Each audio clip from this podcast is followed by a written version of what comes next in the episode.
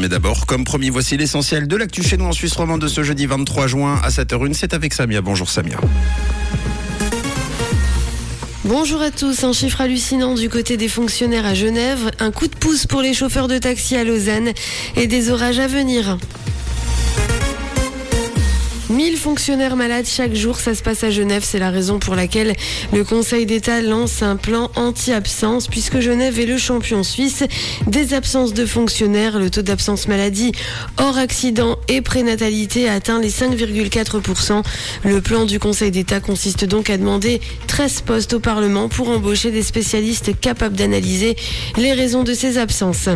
Lausanne met le paquet pour les chauffeurs de taxi. La ville a décidé d'offrir l'ensemble des taxes annuelles aux 202 chauffeurs qui exercent dans la capitale et son agglomération. Tout cela suite à la crise sanitaire. Pour rappel, un geste avait déjà été fait en plein Covid en diminuant la taxe due par les chauffeurs pour occupation euh, du domaine public. L'accès au cannabis médical plus facile dès le 1er août. Le Conseil fédéral a annoncé hier la possibilité pour les médecins de prescrire du cannabis pour des raisons thérapeutiques sans autorisation. Les médecins pourront donc prescrire du cannabis à des fins médicales sans autorisation dès le 1er août. Le Conseil fédéral a fixé l'entrée en vigueur de la révision de la loi sur les stupéfiants. Près de 3000 autorisations de ce type sont délivrées chaque année pour des patients cancéreux souffrant de maladies neurologiques ou encore atteints de sclérose en plaques. Aux États-Unis, un YouTuber construit une Xbox série X géante et elle fonctionne. Une console de 2 mètres de haut sur 1 mètre de large et qui est une réplique absolument parfaite de la dernière année de Microsoft.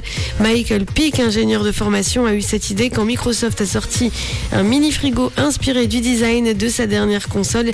L'américain a été déçu de découvrir que ce produit commercialisé fin 2021 n'était vraiment qu'un simple réfrigérateur et qu'il ne possédait aucune fonctionnalité de la console.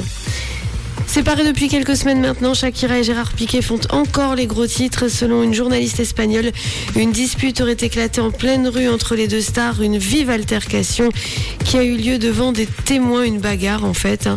Au cœur de ces tensions et de la rupture, les infidélités de Gérard Piquet. Shakira a finalement embauché un détective privé qui a permis de confirmer les soupçons de la chanteuse.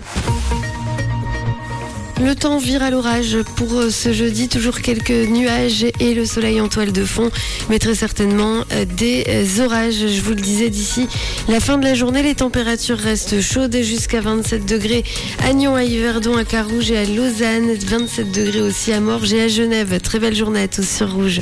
C'était la météo, c'est rouge.